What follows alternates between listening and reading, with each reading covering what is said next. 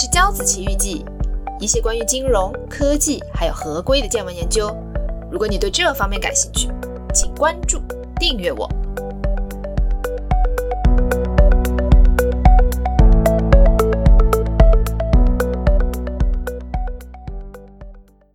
大家好呀，今天想跟大家聊一下香港证监会在二零一八年十一月发的一个声明嘛。叫做有关针对虚拟资产投资组合的管理公司、基金分销商及交易平台运营者的监管框架的声明。呃，简单来说就是说，如果你想呃在香港做虚拟资产、虚拟货币这块的业务的话，你要考虑拿牌、受监管的事情，那你就要看一下这些声明了。呃，那我这次会分四个。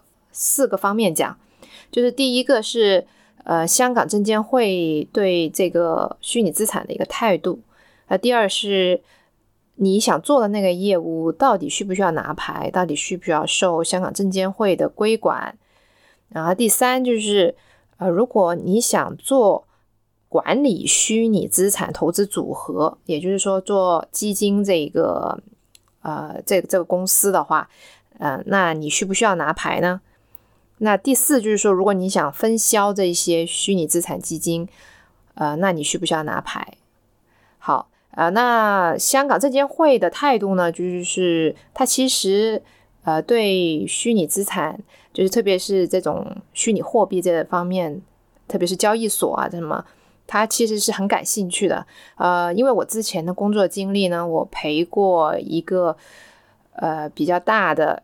嗯，虚拟货币交易所的负责人上过呃证监会，呃，就是跟他们聊过。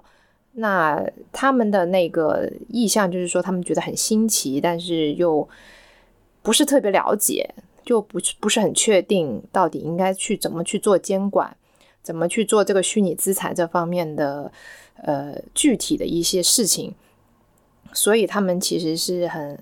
态度还是比较 open 的，但是同时呢，那个他们会觉得这个风险会比较大，就是比如说啊，估值方面的一个风险。我之前做过一些项目呢，也是多少跟虚拟资产啊，呃，或者是交易所或者是币有关系的，做过一些估值方面的事情。呃，当时我们也是为这个估到底如何可以去比较准确的去估值，呃，某一个。币或者是某一个交易所，其实是有过一些想法，或者是有一些争论的，就是也没有一个特别好的方法。当时，所以呃，第一是估值方面有一个风险了，第二就是会计。那大家都知道了，会计师的话，他专业人士嘛，就会更加审慎一点。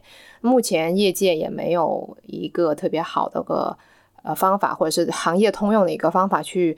去做这个会计审计这方面的事情，所以呃，应该大家都是在摸索当中嘛。嗯，还有，当然还有就是其他一些我们呃大家应该都知道的一些市场的风险啦，比如说，哎，你想象一下，现在的虚拟货币交易所就像以前的没有受到监管的银行业或者是啊股票市场一样。没有 SFC，没有金管局，或者是没有银行工会的监管，那你知道中间有多混乱？其实大家都了解啦，就是比如说坐庄的问题啦，呃，利益冲突的一些问题啦，呃，甚至会涉及到一些洗钱的问题。所以，呃呃，香港证监会在这方面还是比较审慎的。那第二就是，你如果想做这方面的业务，那就是说。关系到你到底你这个想做的这个业务到底受不受到监管？那这里我想跟大家提两个词组吧，就是要大家要特别关注这两个词组。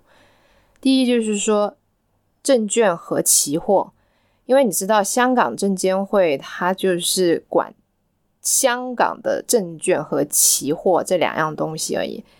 那如果你做的事情跟证券和期货，没有关系，那你肯定就不受到它的监管，就是大家很明白这个道理嘛，对吧？所以，呃，你要确定你做的这个投资的，或者是你管理的这个东西，到底是属不属于证券和期货的范围之内。呃，如果属于的话，就有可能，或者是非常有可能受到他们的监管。第二个词组呢，就是香港，就是你做的这个业务到底有没有在香港的这个范围内啊？如果在香港的范围内，然后你又做证券和期货，那就是肯定受到他们的管理了。呃，那具体这证券、期货和香港这两个词组到底是怎么样定义的呢？呃，我可以单独出一集，就是专门讲一下这个呃这方面的定义吧，因为它中间的定义还是比较复杂一点的。啊，接下来就是说，你有一个虚拟虚拟资产投资组合管理公司，也就是类似基金公司嘛，那你要不要拿牌？那因为啊，每一家公司的具体情况不太一样，我这里就简单的把呃这个情况分为可以不拿牌的和一定要拿牌的。那先说可以不拿牌的，就比如说，如果你这一个公司只是简单的管理投资于虚拟资产，比如说比特币、以太币的这些呃投资组合，呃，那你是可以不用拿牌的，因为比特币和以太币它并不构成呃香港证券和期货里面的定义。那接下来就是说，嗯，他一定要拿牌的啦。就是第一，呃，如果你是传统的基金公司、基金管理公司，那你在香港运作，你是一定要拿牌的。呃，然后你有一些基金公司可能慢慢的想把呃虚拟资产这一块的这个投资组合的比例慢慢的调到可能呃这个百分之十以上，啊，这个也是呃呃不用说了，就是肯定要拿牌的。那第二就是说你。虽然你是管理投资于比特币、以太币，呃的这些投资组合，本来理论上你是可以不用拿牌的，但是你现在你想分销它了，你想销分销给其他人，但是就是因为这个分销的动作，你必须要拿牌。嗯，那第三，如果你是基金中的基金，就是 fund of fund，F O F，那无论。